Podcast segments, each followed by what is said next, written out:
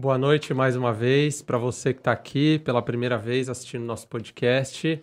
Nós somos a Igreja Assembleia de Deus de Madureira e eu quero, eu quero que você se sinta agora nesse momento é, acolhido por nós nesse, nessa conversa que a gente vai ter. É, já quero pedir para você compartilhar esse link com as pessoas, com seus amigos, compartilhe esse link com uh, uh, seus familiares e vamos, vamos aqui ter uma conversa muito, muito boa. Nós estamos aqui sem o nosso speaker, sem o nosso muso inspirador, Pastor Ismael. eu falei para Bárbara que eu ia falar isso. Nosso, nosso Pastor Ismael, ele está ausente, ele teve um compromisso hoje a pedido do nosso bispo.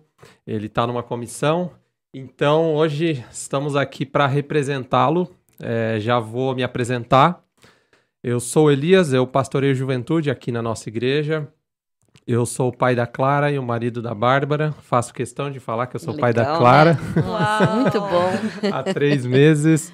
E estou aqui com duas companhias que eu gosto muito e é um prazer estar aqui com vocês. Thalise, eu queria que você já se apresentasse, falasse sobre cachorro, gato, o que, que você é formada. Fica à vontade, Thalise. Por enquanto eu sou só mãe de planta, que conste aí essa frustração, mas um dia minha planta vai ter nome, que eu vou falar aqui. Bárbara, Olha não só. tome o nome do meu filho.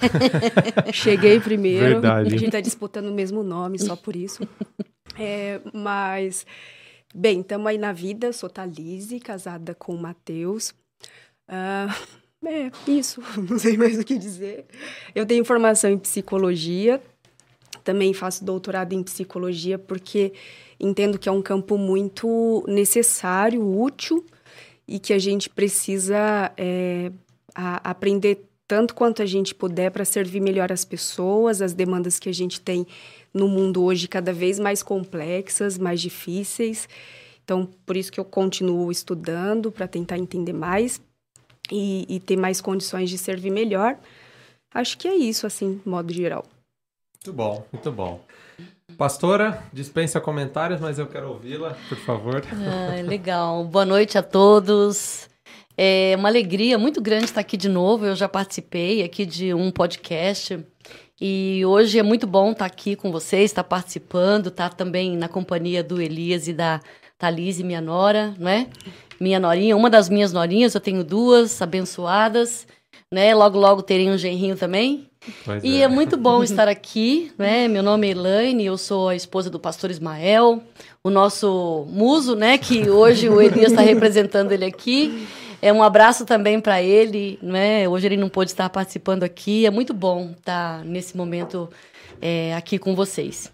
É, eu também estou tentando, nessa, nessa seara junto com a Thalise, eu estou tentando também me preparar um pouco melhor. Eu estou é, na minha formação também em psicologia, mas ainda estou caminhando bem devagarinho, né? É, para tentar também entender um pouco mais, né, o, o, se é que é possível entender o ser humano, né? Mas tentando compreender um pouquinho mais também para ser um pouco, para ser, para tentar ser uma ferramenta um pouco mais útil, né? Que eu acredito que não somente a psicologia, qualquer outra formação que a gente tenha, eu acho que ajuda, acrescenta muito, não é? Mas uh, eu creio que esse curso ajuda muito a gente a compreender algumas mazelas do ser humano. É verdade. Amém. É, eu queria mais uma vez reforçar, você que está aqui no Facebook agora, já compartilha, clica ali naquele share que tem do lado. Se você está no YouTube também, curte essa live. Quando a gente curte, o YouTube manda para mais pessoas, então, por favor, envie para mais pessoas. O Cristiano aqui e a Edné já estão online no nosso Facebook. Sejam muito bem-vindos ao nosso podcast mais uma vez. É, e também mande sua pergunta. Nós hoje falaremos de um tema não apenas importante, mas eu diria que urgente. Então, fique à vontade para mandar sua pergunta. A gente vai acompanhar aqui. Na medida do possível, a gente vai lê-la. Ok? Ok, eu queria começar então, nós falaremos sobre o Setembro Amarelo e eu queria que eu queria que a gente começasse com alguns dados. É, nós temos alguns dados muito interessantes E esse tema ele é extremamente importante porque ele é parte da, da, do nosso dia a dia e muitas vezes da nossa família, inclusive, né? Sim. E eu queria ler alguns dados aqui para a gente começar. Dados da, da OMS, da Organização Mundial da Saúde. É, estudos mostram que a pandemia ampliou os fatores de riscos associados ao suicídio, como a perda de emprego agora, né, no hum. momento de pandemia, de crise econômica, é, a questão traumática, o abuso dentro de casa, transtornos mentais. Então, isso foi, de alguma forma, agravado por, por conta do, do distanciamento social. São registrados, outro, outro dado, são registrados aproximadamente 12 mil suicídios todos os anos no Brasil e perto de um milhão em todo o mundo.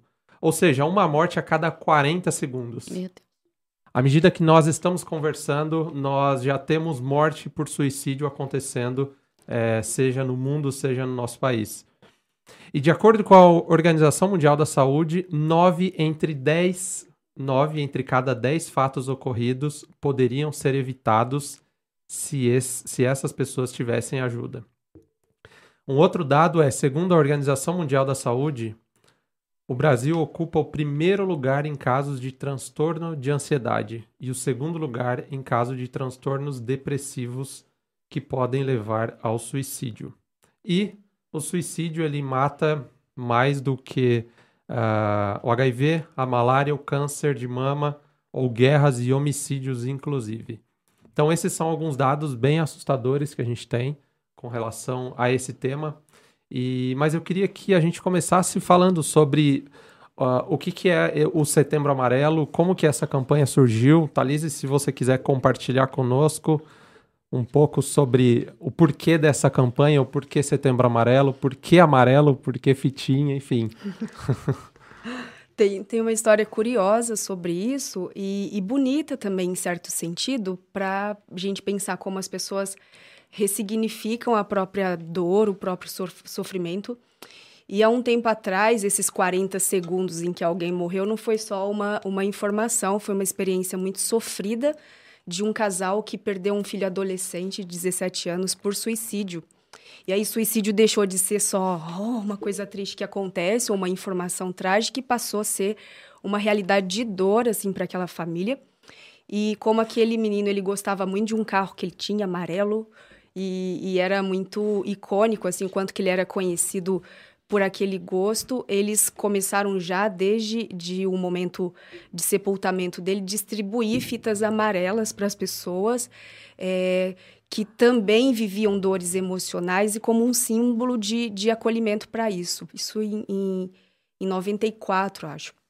É, um tempo depois, o Brasil já tinha um movimento, isso nos Estados Unidos, o Brasil já tinha um movimento é, e esse olhar sobre a, a, questão do suicídio, do adoecimento mental, mas não tinham sistematizado nenhuma campanha nesse sentido. E aí a escolha do amarelo vem dessa, dessa história.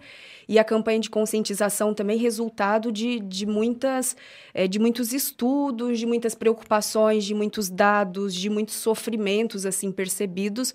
E aí eles decidiram implementar essa campanha no Brasil, acho que em 2000 e 15, se eu não me engano. 14 ou 15. 14 né? ou 15. É.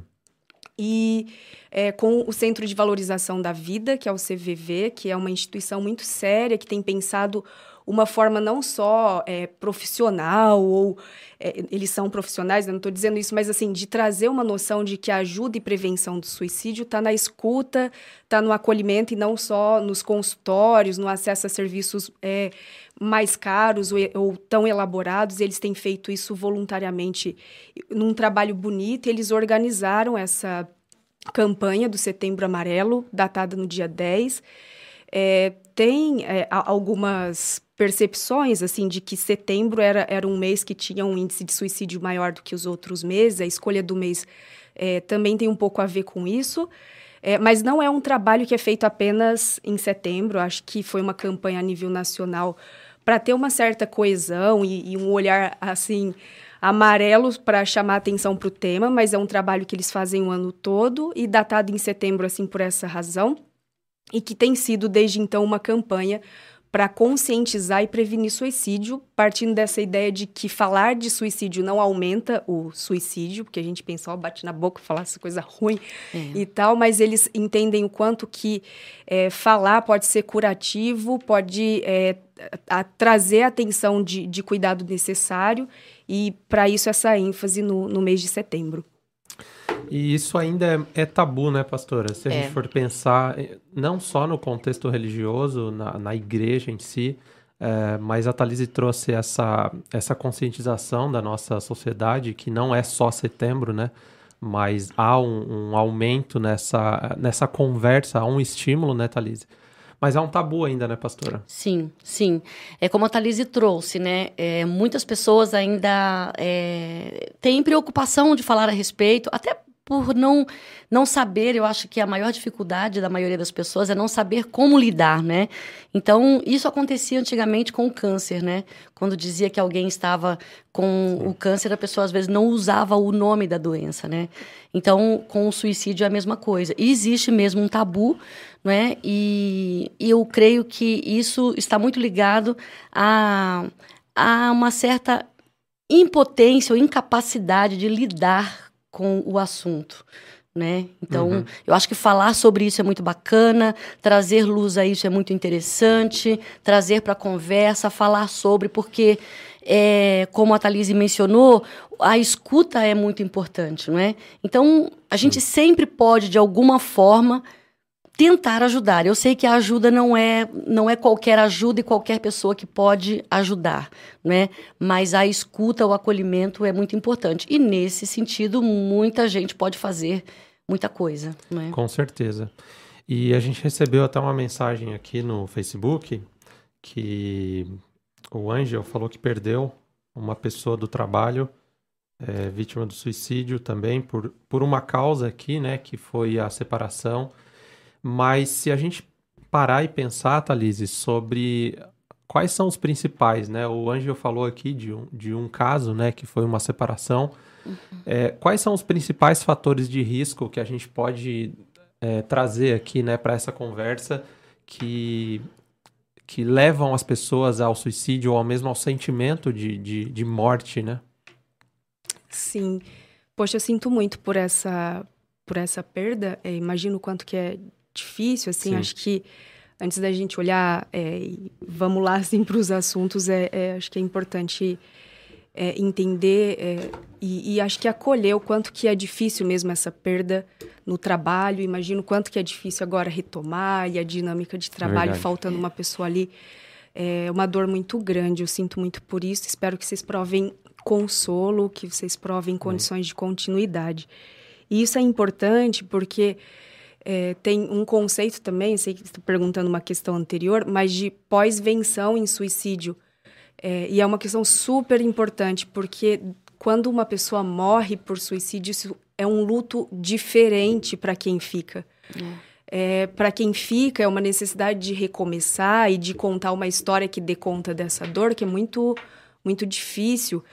E é sabido que é, morte por suicídio é, afeta muitas pessoas é, de formas muito diferentes, mas de formas muito doloridas, assim. Então é muito importante também pensar o, o, cuidado depois que isso acontece, assim, não apenas de quem fica também, de, de quem fica, porque é uma dor com muitos julgamentos, assim. Ah. E uma coisa que é, é, é importante, assim, quando acontece uma morte por suicídio é que a gente logo pensa uma causa. Fala, ó, como a, a, nesse caso, a pessoa separou, não aguentou, aí se matou.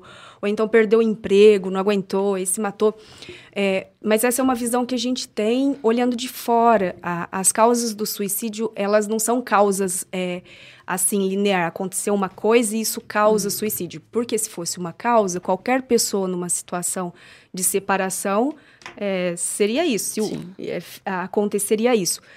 Então, se eu digo que esse vírus causa gripe, você entrou em contato com o vírus, você tem a gripe. Hum. Se eu digo que situações de separação causam suicídio, a gente estaria inferindo que isso vai acontecer sempre. Por que eu estou falando isso?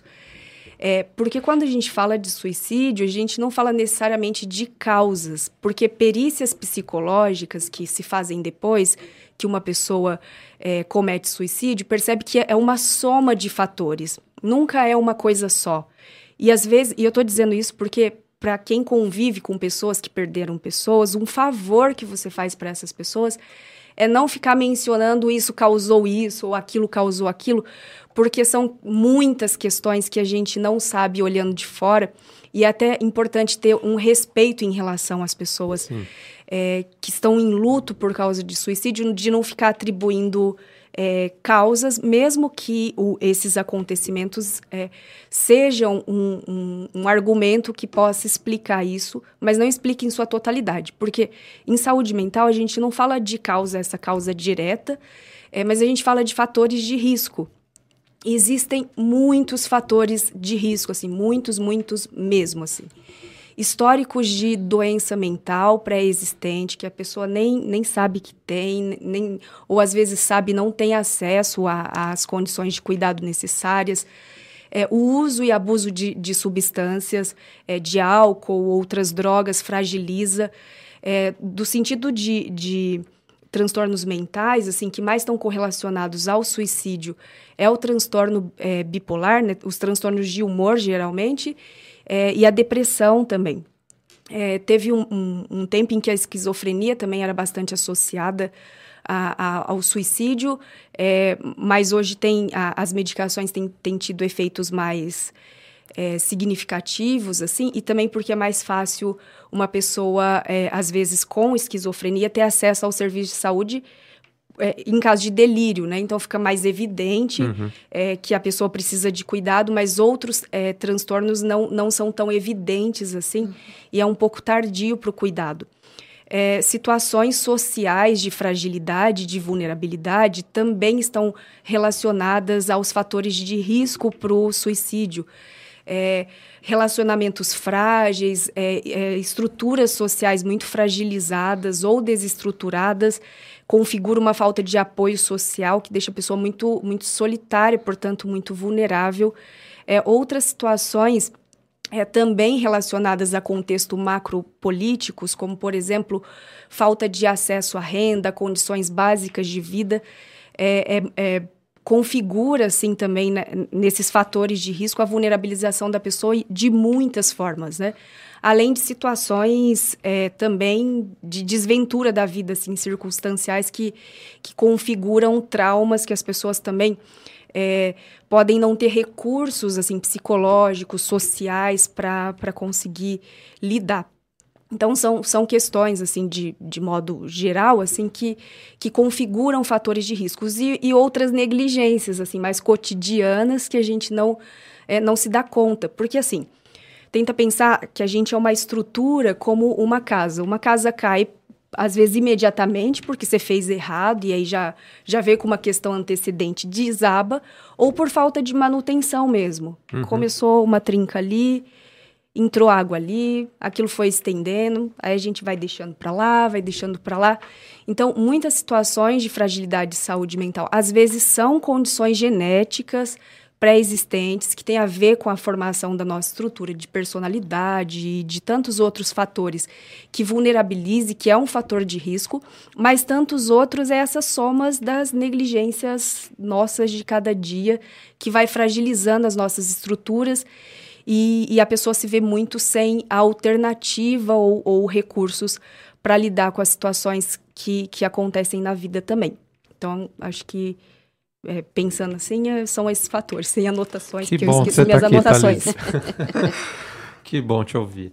É, é, interessante isso, né, pastora? Porque a Thalise trouxe para gente os principais fatores de risco. Isso é interessante porque eu li um pouco também é, como é que a gente pode ter algo que desencadeia muito tempo atrás e começa coisas não tratadas a se desenvolverem, né? Como você disse, uma casa que não é cuidada, uhum. um carro que não é cuidado, ele começa a ter problemas até que ele para um dia, né?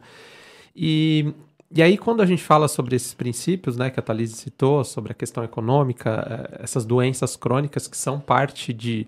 Não são a, casa, a causa primeira, mas são parte ali de uma construção toda. É, pastor, a gente entende que cada um reage de uma forma, uhum. né? É, no seu tempo de aconselhamento, nesse tempo que você e o pastor mesmo acompanham, é, como que a pastora percebe essa questão dos sinais né, é, diferentes, né, nas pessoas diferentes, ou mesmo é, em filhos, em pais, seja é, dentro da família, né? Como que a, a pastora percebe essa diferença dos sinais nas pessoas?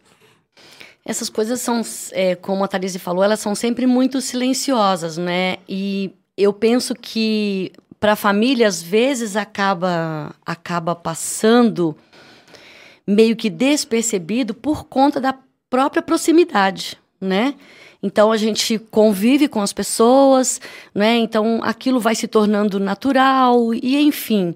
E a gente vai, né? Uhum. Você vai tocando a vida, vai levando a vida e você não percebe muitas coisas, não é? Porque elas são sutis, elas são como foi falado, né, como são estruturais, por exemplo, problemas, quando o problema da casa começa a aparecer, quando começa a aparecer na parte exterior da parede, significa que há um problema lá atrás, né? Mas ela começa com uma pequena rachadura, um, uma pequena, né? Então essas coisas pequenas e pequenos, como falou, né, junta tudo. Então não Sim. tem um, mas é uma soma de fatores. Então assim, a proximidade, eu acho que às vezes a gente acaba é, não percebendo a própria proximidade com é bem sutil é né? bem sutil. Sim. É e eu eu andei lendo também né Thalise sobre é, como que a gente pode entrar nessa sutilidade? A gente mora com as pessoas né pastora? A gente uh -uh. mora com as pessoas. Como é que a gente pode começar a perceber sinais é, então por exemplo frases que a pessoa diz? Como que a gente pode ouvir isso e, e, ligar o alerta amarelo, né? Então, por exemplo, vou deixar todos vocês em paz, eu quero sumir. É, como que eu posso olhar para essas pequenas rachaduras, né? É, eu posso dizer que isso são sinais de algum do princípio de alguma coisa. É, essa você falou sobre a mudança brusca de comportamento, né? Mas além disso, uh, palavras que não são necessariamente diretas, eu quero tirar a minha vida. Essas frases de, de sumir, de dormir para nunca mais acordar, elas fazem sentido nesse contexto, Thalise? De sinais? Sim, é, quando a gente pensa, mas uma percepção minha, né? A gente pensa assim de sinais de suicídio, é, tem mesmo uma diferença entre ideação, é, que uma pessoa está pensando nisso, o que pode acontecer, como essa pessoa que está pensando nisso pode se comportar. E tem alguns padrões para isso. Por exemplo, a pessoa pode organizar super a vida dela, como quem está se despedindo, e não necessariamente ser um problema, porque a gente pode pensar, se a pessoa está desorganizada, então ela precisa de ajuda. Mas uma pessoa que pode estar tá super organizada, ela pode estar tá fazendo, organizando a vida para tentar assegurar que quando ela for embora, é, as pessoas vão ter minimamente condições de continuidade. Então, às vezes, um excesso de ordem é, ou uma ordem repentina na vida pode estar associada a uma ideação suicida. Ao mesmo tempo, uma certa desordem, quando a pessoa também não vai dando, dando conta de organizar muitas coisas, e, e a pessoa começa a dizer: Nossa, era melhor eu não estar aqui, mesmo que ela não diga morrer explicitamente. Ou, nossa, quando ela decepciona alguém num relacionamento, era melhor você não ter a mim. E se você tivesse sozinho, a sua vida seria muito melhor. E, e frases assim é, desse tipo, ou mesmo até bíblicas, né? Assim, não, não quero morrer, eu quero que o Senhor me leva para a glória e tal. Pode vir uhum. até mais, é, mais elaborado, mais religioso e tudo mais. Elas são indicativos, assim, é, desse risco. No entanto, é, eu penso que a de forma preventiva mesmo. Quando a gente diz de, de cuidado das pessoas, a gente não tem que ligar só o detector de problema. Assim, ó, se eu vou ficar rastreando aqui, se eu ver qualquer coisa diferente, aí eu me aproximo. Uh, é importante que a gente é, diminua a, a, nossa distância das pessoas. É, começando pelas pessoas da nossa casa. É, será que essa pessoa não é uma desconhecida de, de mim mesmo? Assim, eu tô aqui, eu também não me permito conhecer, eu não sou honesta nas minhas expressões, eu, eu não digo honestamente como eu me sinto em, de, é, é em relação às coisas que acontecem aqui no cotidiano. Então, mais do que ligar um detector de, de risco de suicídio, a gente pode só mesmo diminuir a distância das pessoas, se aproximar delas, ouvir mais elas. E não ouvir só literalmente a nível de informação, assim, é, mas ouvir mesmo. E quando a gente ouvir uma pessoa, vale a gente pensar, ok, eu ouvi aqui a informação que ela falou, mas deixa eu tentar. É, ouvir como se eu estivesse ouvindo o que essa pessoa está dizendo que sente, mesmo que ela não disse claramente, eu me sinto assim. Às vezes ela demonstrou indignação, ela bateu uma porta, então ela, ela tá sentindo alguma coisa Sim. que mesmo que não foi dita em palavras, eu tentar diminuir essas distâncias e é, ouvir mais o que as pessoas sentem, como elas sentem em relação à vida comum, em relação a, ao cotidiano mesmo. Sim. É interessante que eu estava lendo um comentário do livro do Spurgeon, né? Uhum. Que, que é um grande, um, um, um, grande homem, foi um grande teólogo que sofreu muito com essa questão da depressão, Verdade. né? E lendo um comentário sobre o livro, o livro, um livro dele, não é? Ah, é tem um tópico que diz assim: ajudas que fazem mal. Olha que interessante isso. Como uma ajuda pode fazer mal para alguém? Tem algumas ajudas que não fazem bem, né? Uhum. Então, e nesse sentido do, do suicídio, né? O primeiro tópico aqui, julgamos os outros de acordo com as nossas circunstâncias e não de acordo com a deles. Então, por exemplo, essa questão de escutar, né?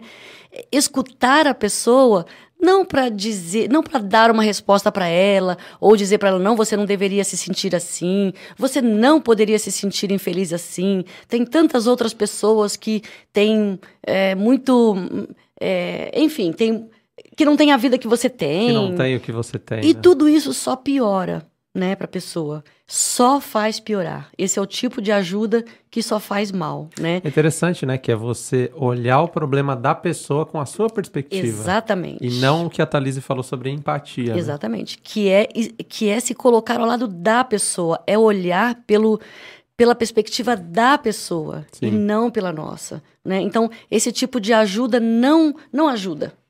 Esse é tipo ajuda de que atrapalha. É uma ajuda que atrapalha, né? Então, porque eu vou querer colocar, eu vou dizer para a pessoa que ela deve se sentir assim, que ela não deveria se sentir do jeito que ela está se sentindo. Ou seja, isso só faz piorar as coisas. Como se fosse um botão, né, pastor? É.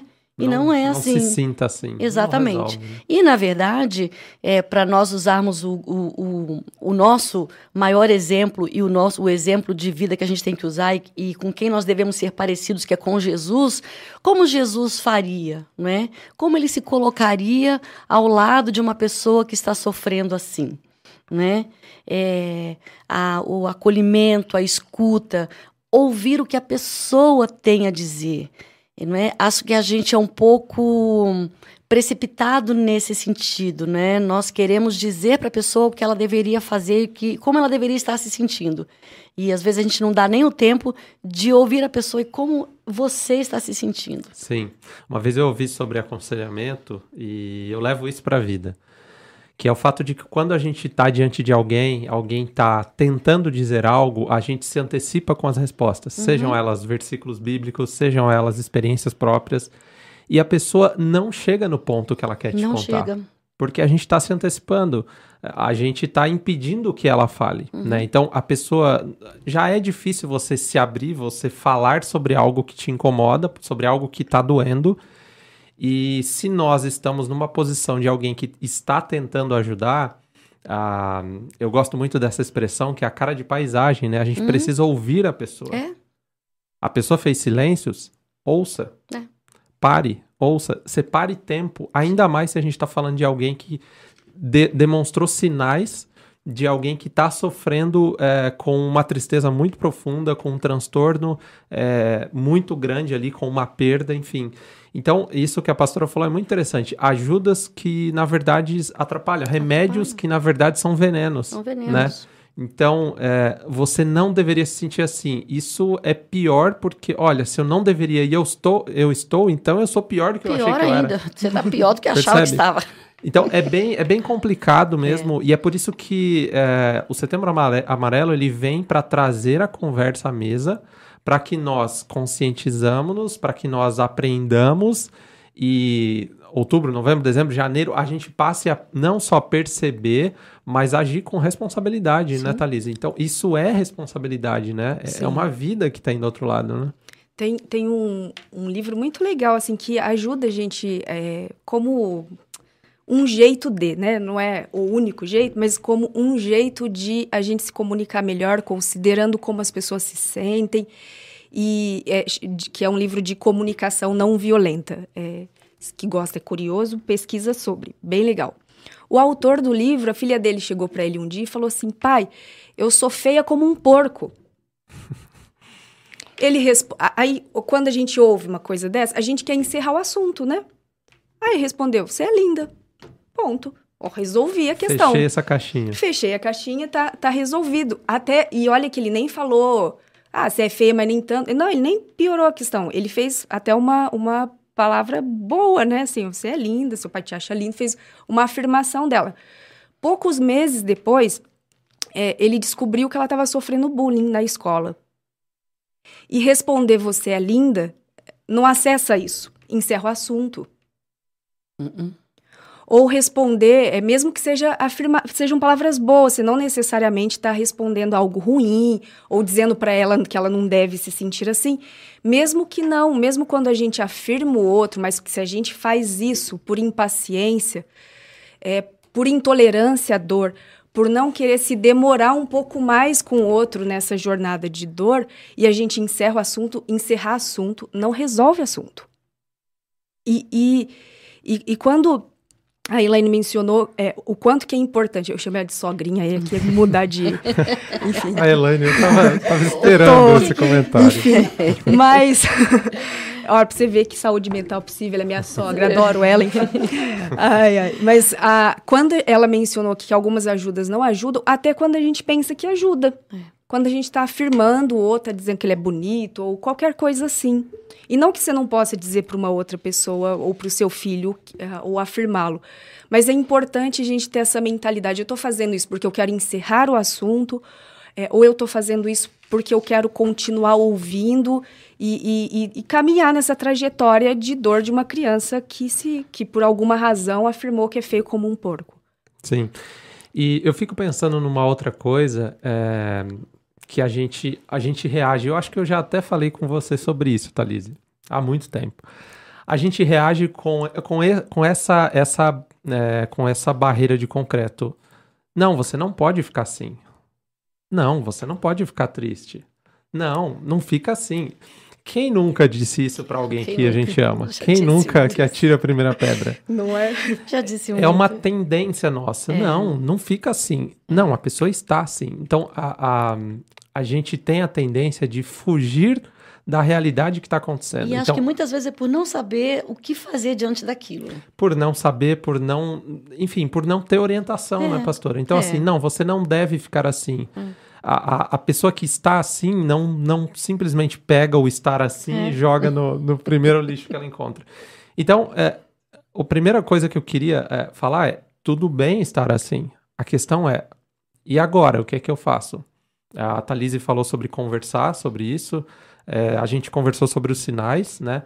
Então, uh, tudo bem ficar triste. A questão é, é, como é que eu lido a partir disso, né, Thalise? Você eu sei que você já falou muito bem comigo sobre isso, sobre a gente é, reconhecer o lugar onde nós estamos, a gente encontrar caminhos e não simplesmente é, ser negacionista com relação ao que a gente sente, né? Sim. Certo? Sim. E eu acho que a, a gente deveria ter essa liberdade, não é? é porque essa questão das frases prontas, até dos próprios versículos bíblicos, né? É, então, tipo assim, diz: você não deveria é, se sentir assim, sabe? Por que não? Por que não? Por que não? Se nós formos para a Bíblia, a Bíblia está cheia, está recheada de pessoas, personagens, homens, mulheres, seres humanos, não é? Jesus. Jesus. Jesus eu separei um versículo aqui que eu quero abrir, é, e, e, que Jesus ele foi esse ser humano, ele, ele lidou com essas dores, entendeu? Então, assim, como nós, gente, estamos vivendo aqui, não vamos viver dores, não tem como, é. né? Então, acho que a gente, eu penso, né, é, sobre essa questão de você lidar com isso, acho que é essa impotência, essa incapacidade. Falei, meu Deus, o que, que eu vou fazer agora, né, com isso que ela está falando? O que, que eu faço com isso? Né? É verdade. Então, você falou uma coisa que eu quero só pegar um gancho, Elias, nessa questão de ouvir, né? de que às vezes você está diante da pessoa, a pessoa está falando ali, abrindo o coração, falando os problemas, falando as dores dela, e você está aqui já pensando o que você vai repetir, o que você vai dizer para ela depois dessa Nem tá fala. Nem está ouvindo. Nem está ouvindo. Eu sou, estou ouvindo a melhor resposta que Exatamente. eu posso dar. Exatamente. E outra, você de verdade não está ali com aquela pessoa. É. Porque enquanto ela está falando, você já está pensando na resposta. Então você não está verdadeiramente e inteiramente e totalmente com ela ali. Verdade. Né? Porque você está tão preocupado com o que você vai responder, está tão preocupado em dar uma resposta, em dar uma solução, e você não faz o caminho que é ouvir a pessoa. E às vezes, né, tudo que aquela pessoa precisa é de ser ouvida. Sim, é Charles Chaplin que disse: Não sois máquinas, homens é que sois a gente muitas vezes trata gente como máquina. É. Deixa eu abrir aqui no versículo tal. É, é. Deixa eu ser, vou numa conversa de aconselhamento, deixa eu levar um grupo de versículos. É, é claro que a palavra gera vida, mas as pessoas precisam ser ouvidas. Você precisa entender o que está uhum. acontecendo, uhum. né? Para que haja empatia. E a pastora lembrou muito bem, né, sobre Jesus. Jesus ele permitiu-se experimentar a tristeza. Né? Eu não sei se a pastora Sim, ia ler. Vou abrir. Enquanto você fala, eu vou achar o versículo. Então, Jesus ele permite sentir aquela dor, eh, não só a dor é, de Maria, a dor de Marta, mas a dor de todo mundo que estava ali de luto. E, e nós, muitas vezes, é, como não estamos no lugar da outra pessoa, a gente acha que a pessoa não deveria estar assim. Como se a, o suprassumo do momento fosse a alegria independente de qualquer coisa, né? Então isso é interessante. É, Pode prof... falar aqui enquanto você vai, eu vou achando. Tá, deixa eu pegar aqui então no YouTube. Eu tô com o YouTube aqui, Marcinho. Tá deixa eu ver. Pode ser também. Eu tô com ele aberto aqui. O Cristiano tá com a gente aqui. Tá, aqui tá mais. Tá, a gente tá com o Cristiano. Boa noite, Cris. Boa noite, Inês. Inês Teodoro, Leandro. Leandro não está aqui hoje com a gente. Thaís. Oi? O Leandro tá dodói. Tá o Leandro dodói tá dodói. Leandro, recupere-se e volte para esse podcast aqui. Thaís, Thaís também está aqui com a gente.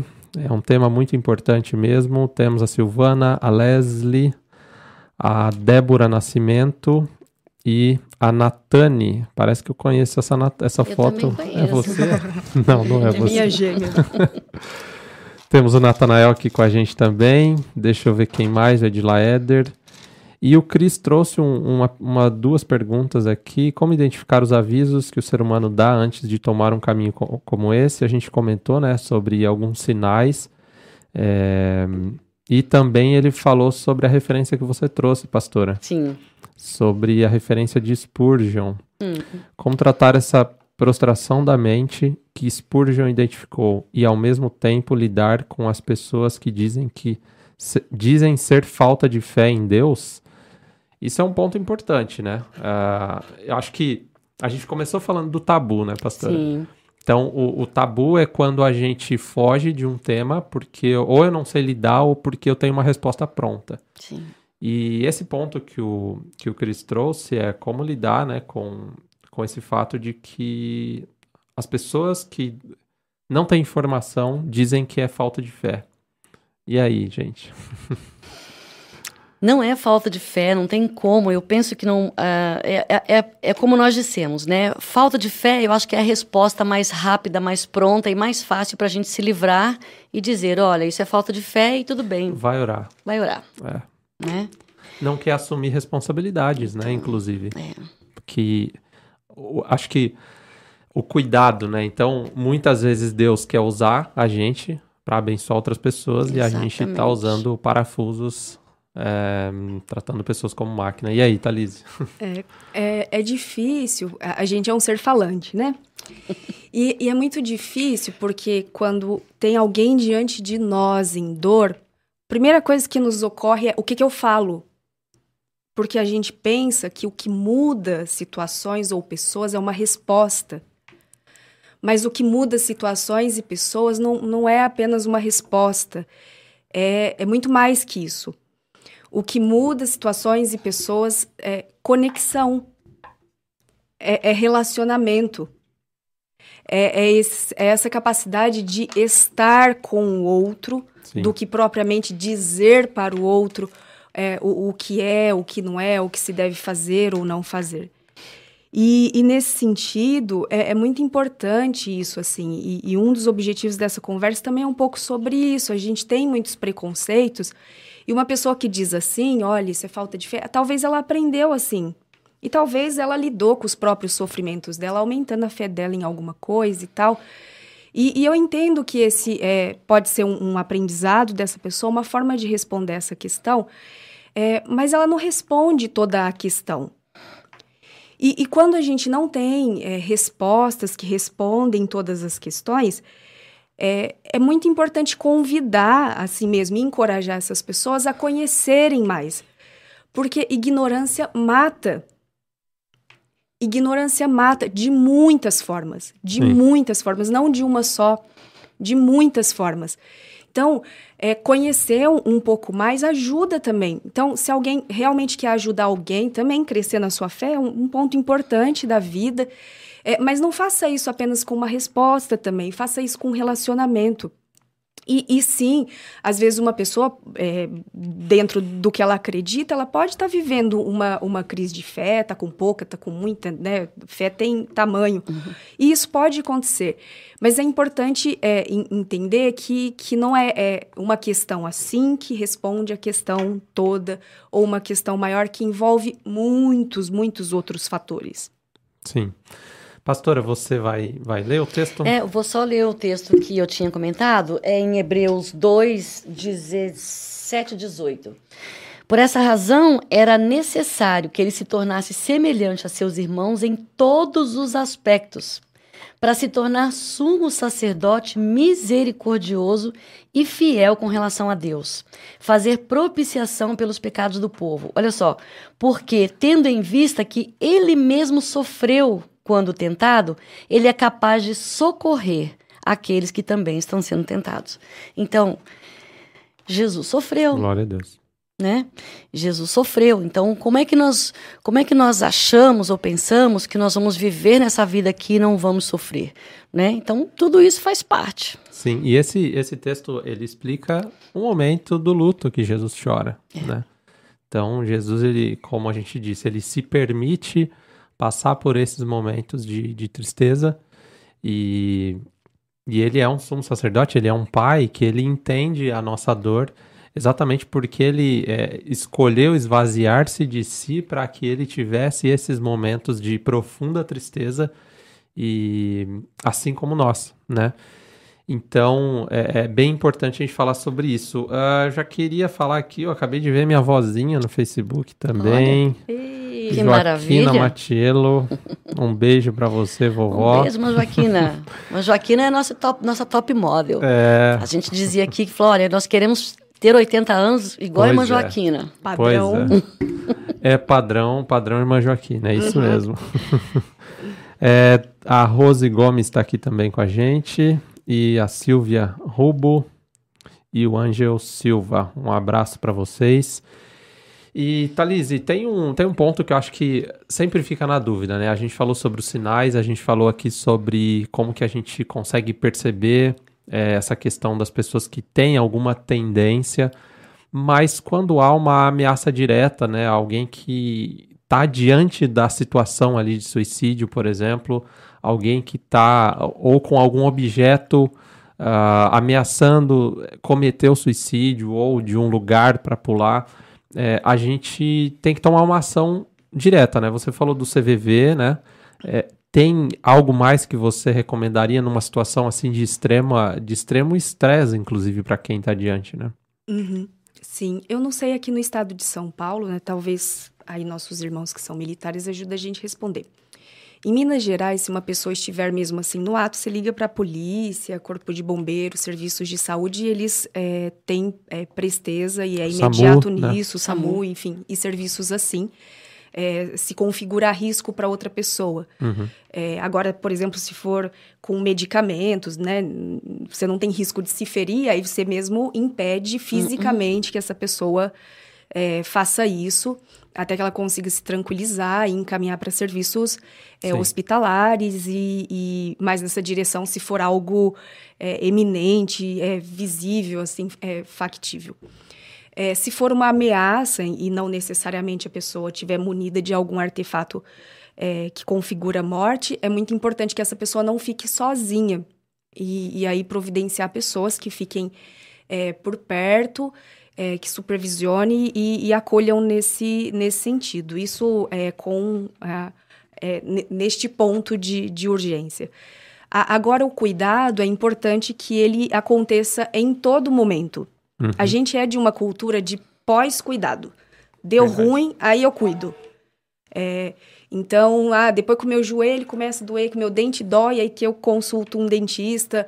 É, depois que a, a pessoa engorda muito, ela faz uma dieta. Depois que a pessoa sofre muito com qualquer questão que seja de saúde, ela tenta tomar uma, uma providência, porque a gente é de uma cultura de pós-cuidado. Saúde mental, a mesma coisa. É, a pessoa vai dando sinais de que ela não está bem, então a rotina dela não está boa, ela tem uma desconexão da rotina, ela tem uma desconexão dos relacionamentos, ela, ela apresenta um distanciamento das próprias é, coisas que ela gostava antes, aí nada disso é motivo. Uhum. Ah, é só quer ficar no computador ou tá no quarto. A gente não olha, olha, precisamos cuidar é, no durante, porque isso já está acontecendo. Ou mesmo antes, não, a pessoa tá ali de boa, tá todo mundo bem. Por que, que a gente não vai reforçar essa cultura de estar bem, partilhar o que é estar bem, reforçar o que é estar bem como postura de, de cuidado é, e prevenção? Então é muito importante a gente olhar o, o cuidado em todos os momentos. O que, que é cuidado antes, o que, que é cuidado durante, o que, que é cuidado depois, para a gente não ser rendida a essa cultura apenas de pós-cuidado. Deu ruim demais, aí eu vou lá de forma reativa tomar uma providência. Eu não estou dizendo que a gente não pode ter posturas de pós-cuidado, inclusive deve. É, mas o lugar do cuidado não é apenas no depois. É, é também, mas precisa ser antes, precisa ser durante, precisa ser o tempo todo e todo cuidado conta. Até porque a gente lê os números aqui, né? 9 de 10 suicídios seriam evitáveis se fosse acompanhado, se houvesse cuidado. Então é bem interessante isso. Eu lembrei de uma expressão que a pastora já falou para mim em algumas conversas, que é flores em vida. Flores em vida. A gente tem essa essa tendência de dar flores no, no dia do, do, velório da pessoa, Sempre. né? Então... E essas flores são as boas ações, são é, reconhecimento, elogio, tempo juntos, tanto tanta coisa boa que a gente pode fazer, uhum. não é? E às vezes a gente deixa para fazer isso depois, né? É verdade. Então, é tão bom quando a gente tem oportunidade. Você já teve a sensação de você ter estado com alguém que se foi depois de pouco tempo que você esteve junto com aquela pessoa, você sente assim, um certo alívio. Puxa, que bom, que ainda bem que eu pude estar com ela, é né? Verdade. Então a gente sente esse alívio, porque a gente às vezes nem podia, não, não tinha um tempo uh, que você gostaria de ter, mas você tirou um tempinho e foi estar com aquela pessoa. Então isso traz um certo alívio, né? Sim. Então sim. isso é muito bom. É. E eu queria te ouvir um pouco também, Thalise, a gente tá indo para o final, mas é muito bom a gente conversar aqui, né? Passa muito rápido. O chefe não tá. O chefe ah, não tá. Eita, pode... gato sai, rato faz a festa. É Vamos aproveitar aí. hoje.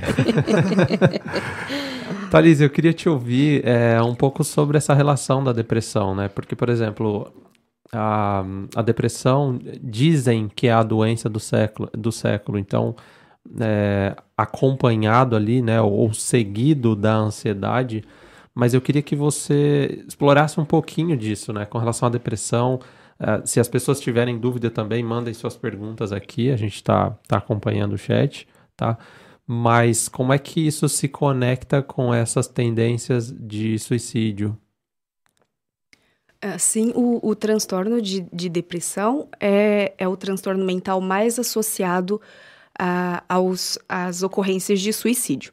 Mas, acho que é importante dizer, eu não estou dizendo que toda pessoa com depressão vai cometer suicídio, porque a conta é mais ou menos essa. Mais de 90% das pessoas que é, cometem suicídio tem algum transtorno mental. Isso é um fato. Uhum. Mas mais de 90% das pessoas que têm transtornos mentais não cometem suicídio. Então, assim, isso é uma notícia boa. O que eu estou dizendo é que é, uma coisa não necessariamente tem que ser a outra. Tem configurações de risco, mas mais do que isso, tem muitas possibilidades de cuidado. Então, o fato da depressão acontecer muito é, e os transtornos depressivos e transtornos ansiosos é considerado transtorno mental comum pela recorrência, pelo tanto que acontece. O, o Brasil é, tem mais de, acho que, 18 milhões de pessoas é, com ansiedade. Quando coloca em, em, termos episódicos, é quase todo mundo é, pode ter episódios assim. As estimativas para depois da pandemia de ansiedade social também são altas. Então, é, o fato de ser comum não quer dizer que é horrível, que é grave, que é terrível, porque senão a gente também pode criar uma, uma ideia, assim, do tipo, olha, bate na boca, igual. É, enfim, e acabar reforçando preconceitos. Então, é um transtorno mental comum, acontece muito. É, pelo menos. Ah, especialmente mulheres têm 10 vezes mais é, chances de, de apresentarem depressão do que homens. É, e tem explicações é, hormonais, fisiológicas para isso, tem explicações sociais para isso e também o fato de que mulheres se cuidam mais, então elas vão aparecer mais no, nos números. Mas, curiosamente, é, tem mais morte de suicídio de homens do que de mulheres.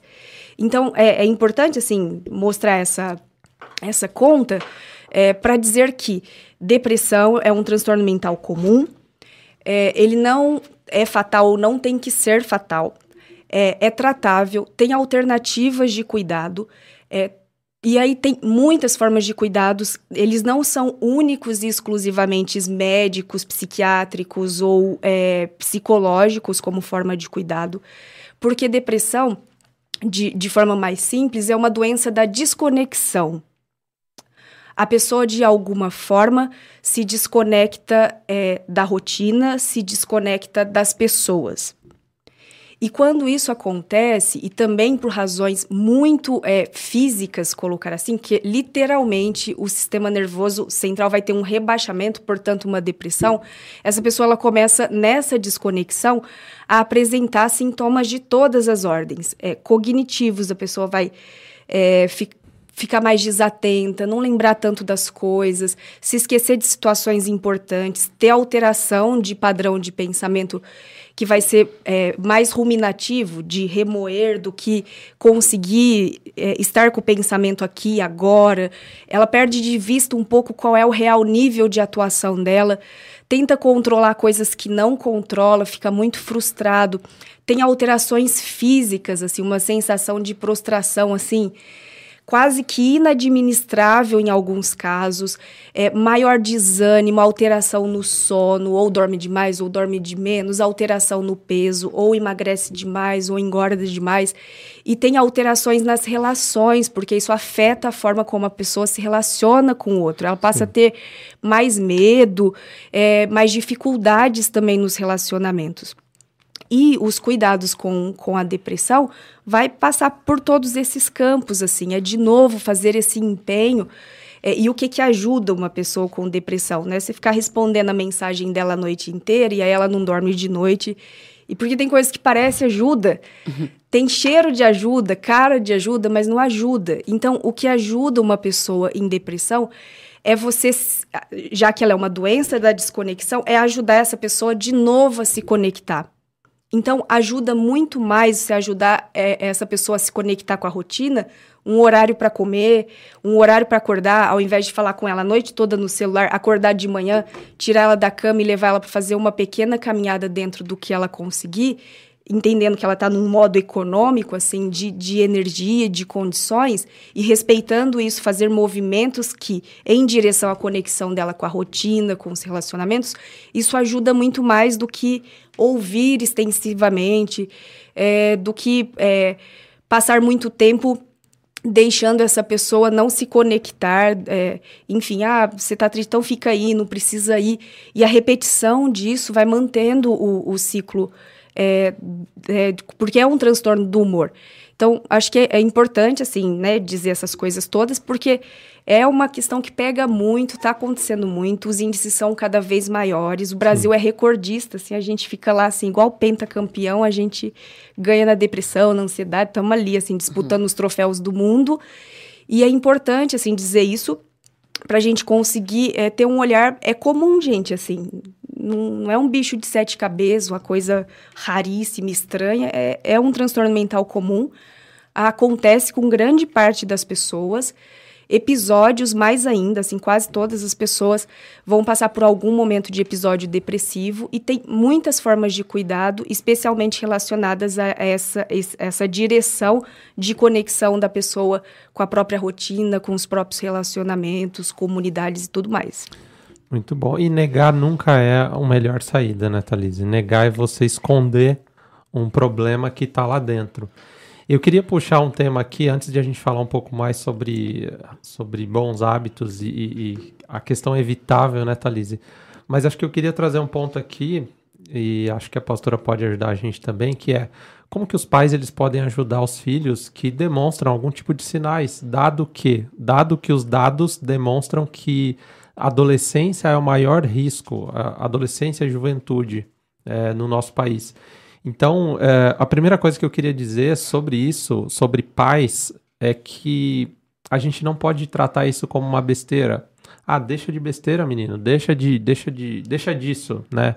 Então, a primeira coisa que, se você vai orientar algum pai, se você vai, se você é pai, inclusive, não trate como besteira. Procure conversar, procure ser direto. É, eu percebi você distante, eu percebi você triste. O que que você está pensando? é, sente para conversar. Outra coisa importante, acompanhe as redes sociais dos seus filhos. As redes sociais demonstram muitos sinais. Eu li em algum artigo, em algum, em algum lugar, não é um dado oficial, de que as redes sociais normalmente dão sinais de adolescentes que têm essas tendências de pensamento de morte. Então, se você é pai, fique atento nas redes sociais dos seus filhos. É, e em muitos casos, pastora, é muito mais difícil um pai e uma mãe conseguir ouvir isso dos filhos, né? Porque a, a relação acaba sendo muito de proteção e isso é, é, faz com que a, a mãe ouça as coisas do, com relação aos filhos, e eu entendo isso com muito espanto. E ouvir com espanto não é uma boa, né? Não. Então, é, é, acho que aí eu chego num ponto aqui, né? Então, é, a tentativa precisa acontecer dentro de casa, da conversa, não do espanto, mas também da busca por ajuda profissional, né, pastora? Não sei Sim. se você já viu situações. Sim, uma abertura, né? Porque dentro é, é, é essa abertura para falar, Sim. né? Então você tocou num ponto importante. O espanto é a pior de todas as as posturas, as ações, porque potencializa, né? É, porque pense, se eu vou abrir meu coração para você e você fizer uma cara de espanto, pronto. Que mais eu vou falar para você? Não vou falar mais nada para você, entendeu? Então essa questão do espanto, isso, sabe? Isso fecha portas, é, isso fecha é, diálogos, não é? E, e, é tudo que a gente não pode fazer. A gente tem que ter a abertura para o diálogo, Verdade. né? Então o espanto ele é terrível né? E mais uma vez eu volto naquilo que nós falamos. Eu acho que muitas vezes por não saber o que fazer, não saber como agir, muitos pais acabam fazendo isso. Você tocou num ponto muito importante também, que é sobre a questão de, da, da validação daquilo que a pessoa está dizendo. Você está dizendo alguma coisa, você tem que validar aquilo que a pessoa está dizendo que está sentindo sabe? Então, você não deveria, você não pode, você não pode ficar assim, você não pode sentir assim. Isso é invalidar aquilo que a pessoa está dizendo. Sim. sabe? Então, acho que a gente incorre muito nesse erro e essa questão do espanto, como você falou, que fecha possibilidades de, de diálogo, de conversa, Sim. que a conversa é o caminho, o diálogo é o caminho. Né? Se a gente sente abertura, sente é, um ambiente favorável para a conversa, para o diálogo, boa parte dos problemas podem ser resolvidos. Se a gente não resolve ali, mas a gente encaminha para alguém, é, pede ajuda para alguém e tenta resolver o problema, porque a gente não consegue sozinho resolver todos os problemas. Às vezes a gente essa questão dos pais acharem que eles vão resolver o problema e às vezes não, vai ter que levar para alguém. Tá entendendo? Um profissional, né? Um profissional. um profissional. seja psicólogo, seja um psiquiatra. Sim. E entra também no, no ponto do tabu, Thalise, da questão do medicamento, né? Em muitos casos, o medicamento é uma alternativa muito boa. E além do tabu de procurar um psicólogo, procurar um psiquiatra, ainda há o tabu do medicamento, né? Então. Sim. A, a gente olha a medicação como um fracasso. Ah, esse é o, o, o, que eu mais escuto na clínica. Eu tentei de tudo, tive. Tive é, que. Tive que é, tomar remédio, porque a gente. E olha que estranho, a palavra é remédio, e a gente vê a, a, a palavra remédio como fracasso. Sim. É, por várias imposições é, que a gente tem, expectativas que a gente tem, de ser o que a gente não é, de ser mais forte do que a gente realmente é, de, de ser mais inteligente do que a gente pensa que é, de ser mais esperto do que a gente pensa que é. Mas o que, que é inteligência, esperteza e fortaleza se a vida não for mantida? É verdade. Se a vida não for cuidada. Sim. É, forte é quem cuida da vida, assim. É, esperto é, é, quem consegue é, manter vivo e, e, não só vivo, vivo como se esse fosse o único objetivo, é, mas ter vitalidade na, na sua vida. O, o contrário de depressão não é tristeza. O contrário de tristeza é alegria. O contrário de depressão é vitalidade.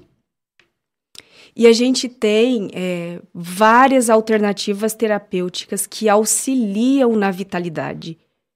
E é muito importante não olhar a, a medicação como, como fracasso mas olhar como remédio, Sim. como cuidado, como alternativa, é, para a gente ter uma vida orientada à, à vitalidade. Sim, é muito bom porque a, a, gente considera as dores da, da alma muito diferente das dores do corpo, e, e, a depressão é interessante que ela reflete muito, inclusive no corpo, né? Então, eu tô com dor nas costas, eu vou tomar um remédio, mas se eu tô em depressão, o remédio não é uma, uma alternativa. Então isso é muito um tabu, Sim. né? É muito um tabu de que eu não posso estar assim, né? Então isso isso faz com que, inclusive, o tratamento e o cuidado ele seja muito retardado, Sim. retardado, né? Digamos assim, ele, ele acaba tardio. sendo tardio, é. exato.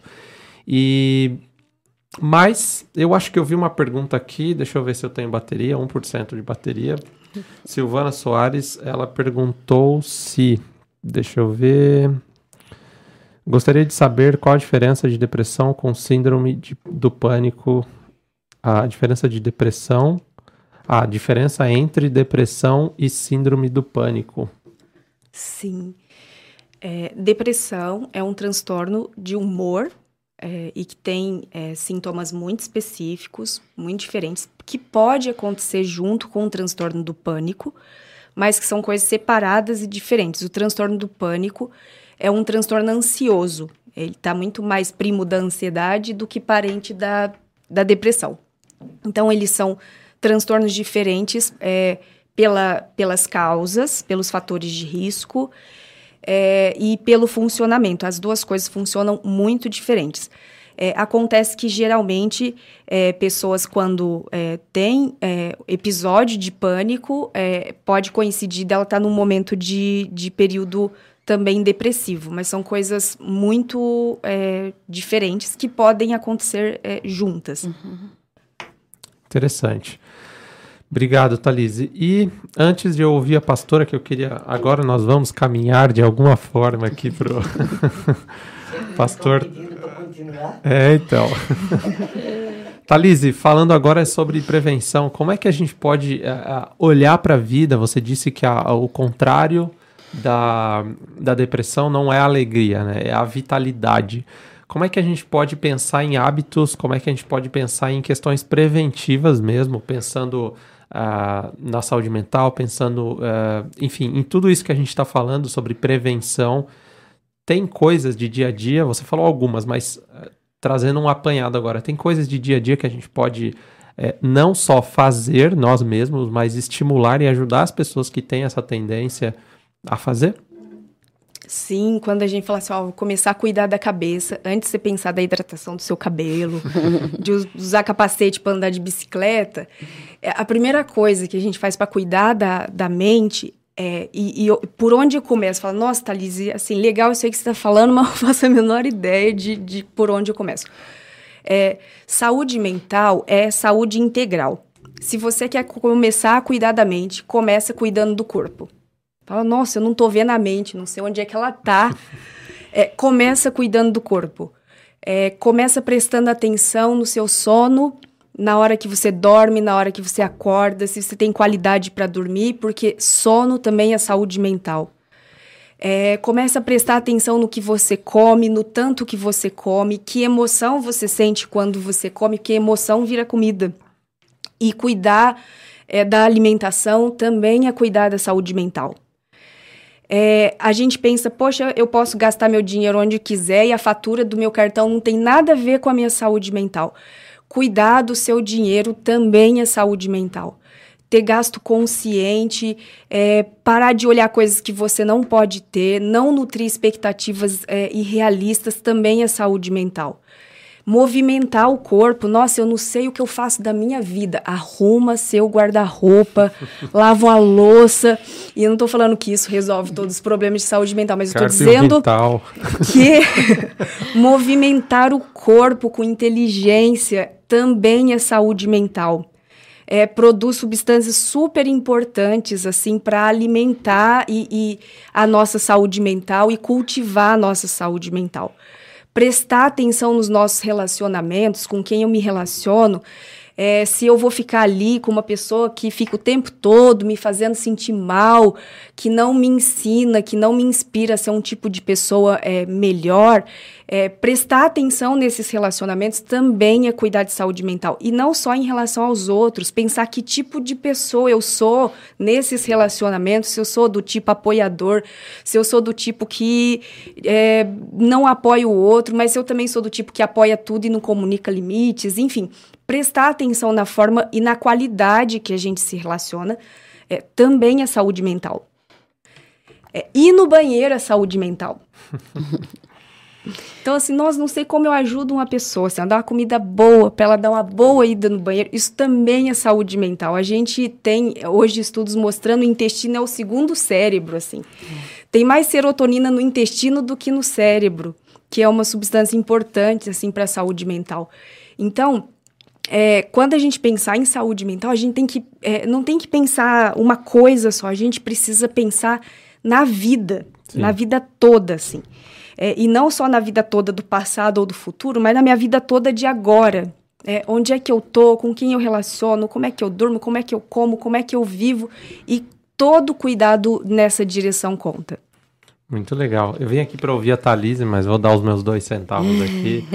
é muito legal ouvir você falar isso, Thalise, porque é, traz muito a questão da integralidade da gente, né? O Sim. quanto nós vivemos é, particionado nas nossas relações. Então, por exemplo, as redes sociais e os celulares, eles consomem mais de nós do que o tempo que a gente gasta com a família. Uhum. Então, inclusive, como é que eu vou perceber as pessoas que moram comigo se eu passo mais tempo uh, no celular do que com elas. Uhum. Se o meu momento de almoço, se o meu momento de jantar é no celular e na TV e não diante das pessoas ouvindo sobre como que foi o dia delas. Então tem muito, muito a ver com a integralidade das relações. A gente vive um momento é, onde a gente dá mais valor para quem está perguntando algo que não é importante no uhum. WhatsApp do que para quem está diante de nós, né? É, alguém que não está ali. Alguém que não está ali, exato, né? né? Então, é, eu, eu acho que isso mexe muito também com essa, não só com a percepção das pessoas que precisam de ajuda, mas também isso, eu acho que fragmenta as relações. Então, eu estou com a minha família, mas não estou. Uhum. Logo, é, eu estou sendo alimentado de muita coisa que não é relação, uhum. né? É, então, eu não vou conseguir contar com a pastora uhum. se, por exemplo, eu de fato não convivo integralmente com ela. Uhum. Então, acho que tem muito a ver também com a gente dos bons hábitos, né, da alimentação, dos exercícios, a gente saber tirar momentos. Um, um hábito que eu criei agora eu gosto muito de YouTube. Tudo que eu quero tá no YouTube. De alguma forma, não sei o que acontece. É, a Bíblia e o YouTube, eu acho tudo lá, gente. E às vezes eu tô almoçando sozinho, eu coloco alguma coisa para ouvir. A hora que eu ouço a Bárbara sair do quarto da Clara, que ela tá fazendo a Clara dormir, que isso é muito frequente em casa, eu pauso. É exatamente isso que eu faço sempre, sempre, sempre. Se a Bárbara apareceu no ambiente, eu pauso qualquer coisa que eu esteja fazendo. Sim. E uma vez eu recebi, a gente recebeu uma visita em casa, eu achei muito legal. A visita chegou e eles deixaram o celular na, na estante da TV, que é do lado da porta de entrada de casa, e fomos para a cozinha. Eles pegaram o celular na hora de ir embora. Eu achei muito legal isso. Isso é muito legal. Eu não sei se eu consigo já fazer isso, mas eu achei muito é, legal. Isso, e isso, essas coisas são hábitos, né? São hábitos. Uh, você me fez lembrar, no, no Edificando com as mulheres aqui, nós trabalhamos um livro chamado Experiência da Mesa. E foi uma, uma série de estudos né, que nós fizemos e nós falamos bastante sobre essa questão de, de sentar à mesa, da comunhão, daquele tempo que você tem das conversas. E apareceu o grande vilão, né? O grande vilão das famílias e dos relacionamentos e dos diálogos. Sim. Quem é? Celular. Aí o que, que nós fizemos? Nós fizemos uma caixinha e demos para todas as mulheres que participaram daquele, daquela série de estudos que aquela caixinha ela, ela era de celular. Então, falou, olha, todo mundo leva para sua casa e coloca lá, vai sentar à mesa, essa é a caixinha do celular. Muito legal isso. Entendeu? Por quê? Porque o celular ele não deve ir para a mesa de refeição. Entendeu? Então, e Elias, é, pegando um gancho no que você falou, a gente tem que colocar intencionalidade nessas coisas. É. Porque isso não acontece assim. Não é, não é natural. Não é natural, nós. é antinatural. Nós temos que nos esforçar para fazer isso, entendeu? Nós vamos fazer isso. Você falou dessa questão de a Bárbara entrou, você desligou. Você precisa, isso tem que ser intencional. Porque Sim. é natural, tipo assim, a pessoa tá ali, você tá aqui, e a gente está muito mais preocupado com quem a gente está aqui do que com a pessoa que está aqui na frente da Sim. gente. E tem um, tem um outro hábito que quando a gente casou, a gente tinha na mesa, era só celular virado, né? Era só isso, celular virado. Então, como eu almoço algumas vezes sozinho agora, eu fico ouvindo, né? E aí eu tive que adaptar o hábito. Então é muito, é muito importante, né? As Sim. relações, elas enriquecem o nosso sentimento e a, a nossa a confiança em, em, tratar isso com as pessoas, né? Sim. A Natane falou algo interessante aqui, né? Que tem muito sentido é, essa questão dos medicamentos, mas muitos tomam é, indiscrimina, indiscriminadamente, uhum. trava-língua, descon, é, para desconforto do corpo, sem medida, sem medida mas medicação para doenças mentais ainda há muito tabu. Então ela falou sobre pessoas que usam de medicamentos, mas indiscriminadamente e isso acaba fazendo mal para o corpo, né? Uhum. Então é, o que a gente está trazendo aqui é a necessidade é, para atender uma necessidade do corpo, né? Então acho que isso é importante dizer. Alguma algo mais sobre isso, Thalise? Senão vou para o último tópico aqui. sobre, sobre medicação, né? Acho que um pouco o, o que a Natane comentou aqui é assim: a gente é uma cultura medicamentosa, a gente bebe muito remédio é, a cultura brasileira. Dorflex é parte é, é assim, da, do nosso armário. Você vai fazer cesta básica: arroz, feijão, sorrisal, Dorflex, Neusaldina. parece, que, parece que comia balinha de AS quando era é, criança. Vi, virou uma coisa assim que a gente só aceita. Se você, inclusive, for numa consulta com um médico e você sair de lá sem uma receita, você fala assim: não me escutou? O que, que aconteceu? Ele não é bom? Porque a gente tem essa cultura. Não me dá atenção. É. Mas depende de remédio para quê? Porque se for é, para lidar, que a gente chama de dores da alma, assim, mas não é só dores da alma. É, depressão é algo físico, ansiedade é algo físico, tem alterações físicas assim significativas no corpo mesmo, não é fora do corpo. A gente pensa que doença da mente é a entidade que passa ali, a minha mente. Não onde que a sua mente tá? Acha ela no corpo.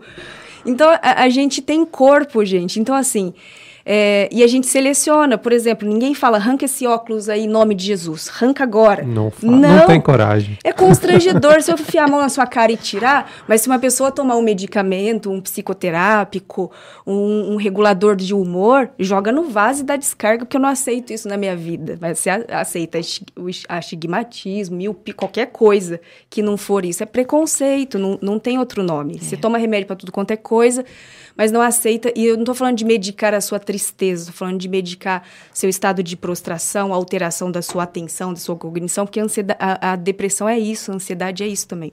Então, eu acho que é importante é, dar nome pro boi. É preconceito. Legal, legal. É, minha contribuição sobre isso também é que a gente passa dias e dias tendo sentimentos ou escondidos ou a gente você falou sobre dar nomes, né? Isso é muito legal. Dar nomes é, meu, o que é que eu senti quando eu fiquei nervoso no meu trabalho hoje? Qual foi o meu sentimento? Dê nomes a esses sentimentos. Porque é muito, é muito comum também que a gente a gente por, de alguma forma ache que a gente está num estado de nervos assim e às vezes a gente não deu nome a uma frustração que a gente está sentindo. Sim. Então, cultiva uma alta expectativa sobre algo, Sim. sobre um trabalho, sobre um relacionamento, seja o que for, e aí vem a frustração, e a gente já acha que isso é um quadro depressivo. Às vezes não, a gente uhum. precisa. Há passos anteriores que a gente pode fazer sobre isso. Então, Sim. dar nomes aos nossos sentimentos. Cara, o que eu senti ali foi frustração. Anote isso, escreva. O que eu senti ali foi uma tristeza, foi inveja. O que eu senti ali foi. É, não sei, dê nomes, porque quando a gente dá nomes aos nossos sentimentos, a próximo dia que a gente a, a, tá diante de uma situação semelhante, a gente eu sei o que, que é isso. Eu estou com inveja. Sim. Ou eu estou frustrado. Por Sim. quê? Porque eu cultivei uma expectativa que era irreal para mim. Então, dar, dar nomes aos sentimentos faz com que a gente não associe tudo a uma, a um, a um, uma doença mental, né, Thalise? Eu Sim. acho que faz com que a gente se conheça também, que é o autoconhecimento, Sim. né? Eu sou alguém que normalmente fica frustrado. O que, que eu preciso fazer? Eu preciso lidar com as minhas expectativas de uma forma melhor. Então, isso também é saúde mental, também né? Também é saúde mental. E na igreja não somos muito incentivados a dar nomes aos nossos sentimentos. Não. Você não deveria ficar com raiva, é feio. Isso é, é ruim, entendeu? Ó, agora que ela falou, eu posso falar, porque não fui eu que então, comecei. É, esse, esse é um assunto que Essa a gente é a parte, precisa. Marcinho, que o pastor ele já é. falou amém, amém. É, esse, isso, é, nós não somos ensinados assim, nós não somos estimulados a fazer isso, é. entendeu? E vai afastando é, a nossa humanidade, a nossa vulnerabilidade. Nós somos vulneráveis, entendeu? Então a gente fica com aquele aspecto de tá tudo bem, tá tudo certinho, tá nada. Tá é nada.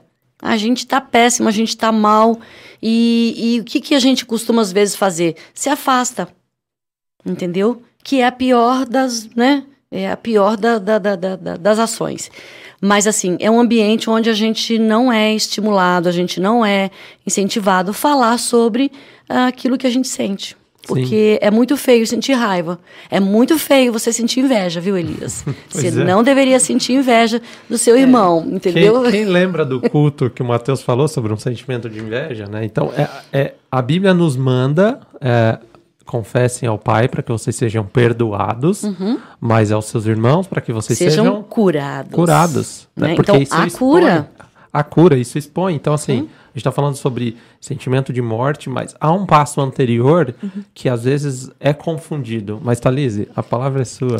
Não, assim, quero dizer nesse sentido que nós temos, isso é cultural. É, não é que a gente está numa igreja, a gente pode falar da gente mesmo, assim. Uhum. Acho que é até importante a gente ter esse olhar como um olhar de cuidado mesmo. É, mas pensar também como cultura. A gente não vem, é, a gente, aliás, vem de uma cultura de analfabetismo emocional. O que, que se sabe sobre emoções? Nada, a gente nega. A gente finge, a gente atua. Todo mundo bom ator, bom atriz. No contexto religioso, existe ainda uma demonização de certas emoções. Ó, oh, Deus é amor. E aí tudo que você tem que sentir no seu coração é amor. E aí se, por exemplo, você sente ódio, você fala, ódio não é de Deus.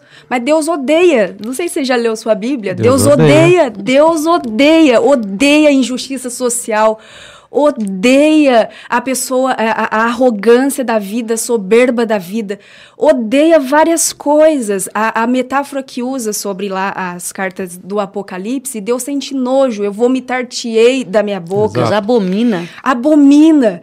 Deus, Deus tem ira. E, e a questão, e, e assim, é, não é demonizar as emoções. É, as emoções, elas são importantes, elas são necessárias, elas apontam para necessidades necessárias. É um problema você amar tudo. Se a gente olhar para uma situação injusta e amar ela, isso é grave.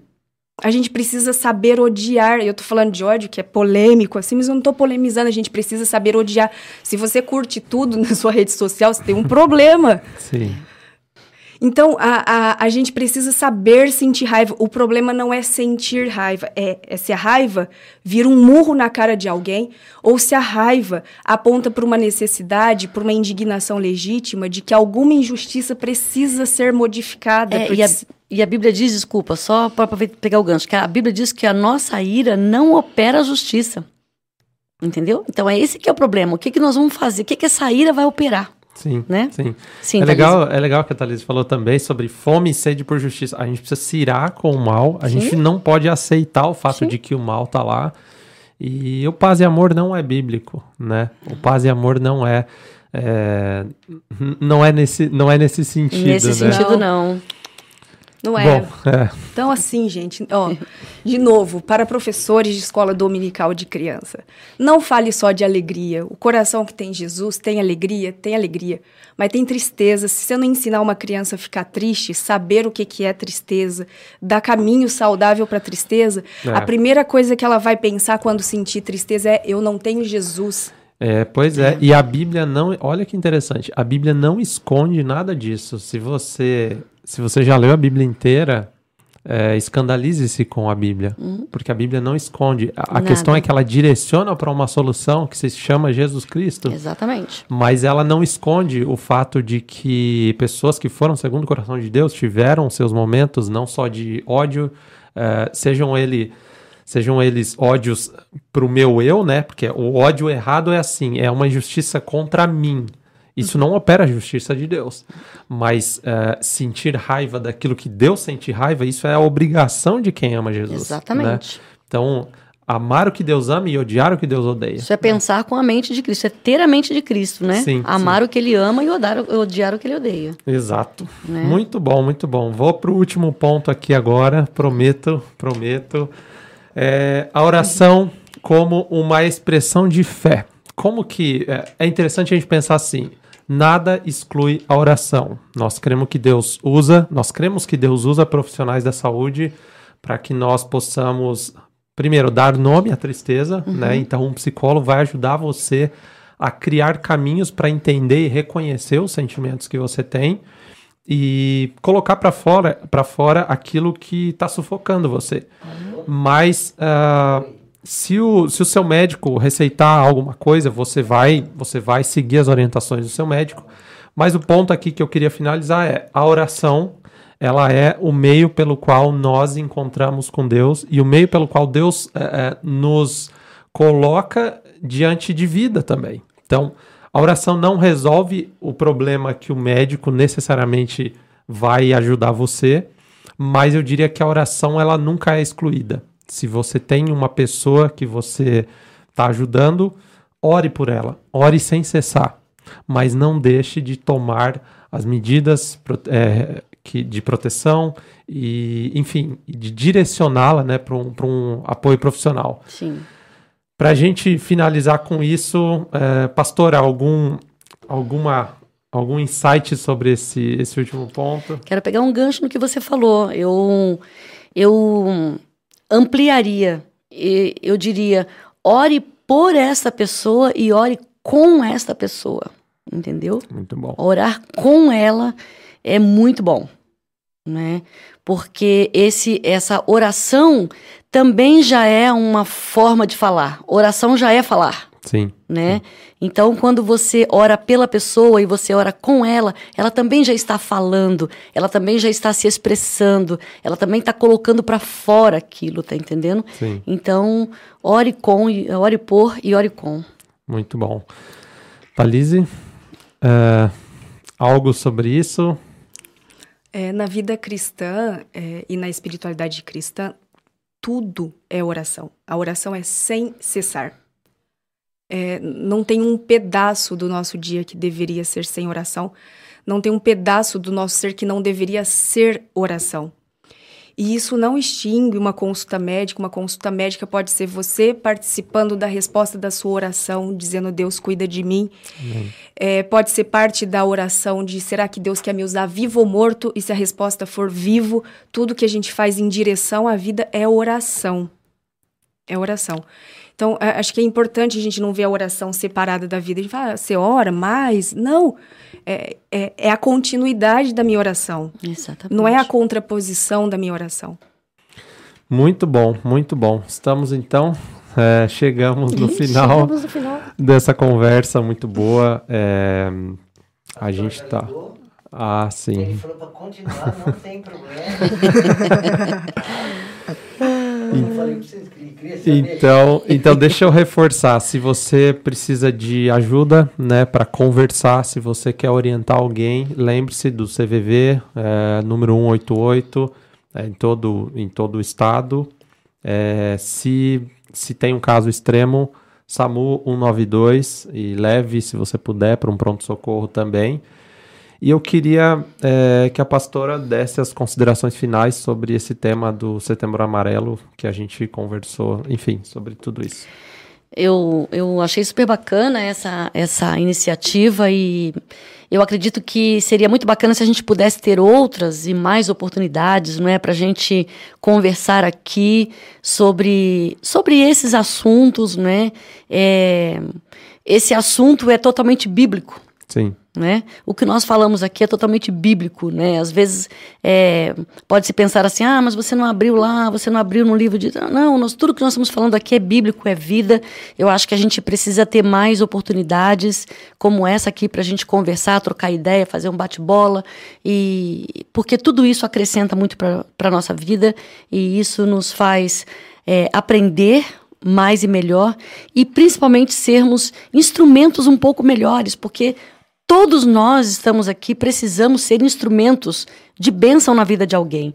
E instrumento ele tem que ser bem preparado, né? O instrumento ele tem que estar tá afiado, tem que estar tá adequado para o uso, não é? Então, eu penso que esse, essa oportunidade aqui faz isso. Muito bom. Thalise, suas considerações? Ah, eu quero é agradecer a companhia, que isso aqui é uma, uma coisa muito boa para minha saúde mental. Tá perto de gente querida, conversar com gente que a gente ama, trocar ideia boa, aprender, é, a, a aprender com a experiência, a aprender com a capacidade de vocês, com a inteligência de vocês, com a vivência de vocês. Assim. Então, muito, muito obrigada pela companhia. E é isso. Muito bom, muito bom ouvi-las também. É um prazer. Pastor, muito obrigado por essa oportunidade. Espero que não seja a última.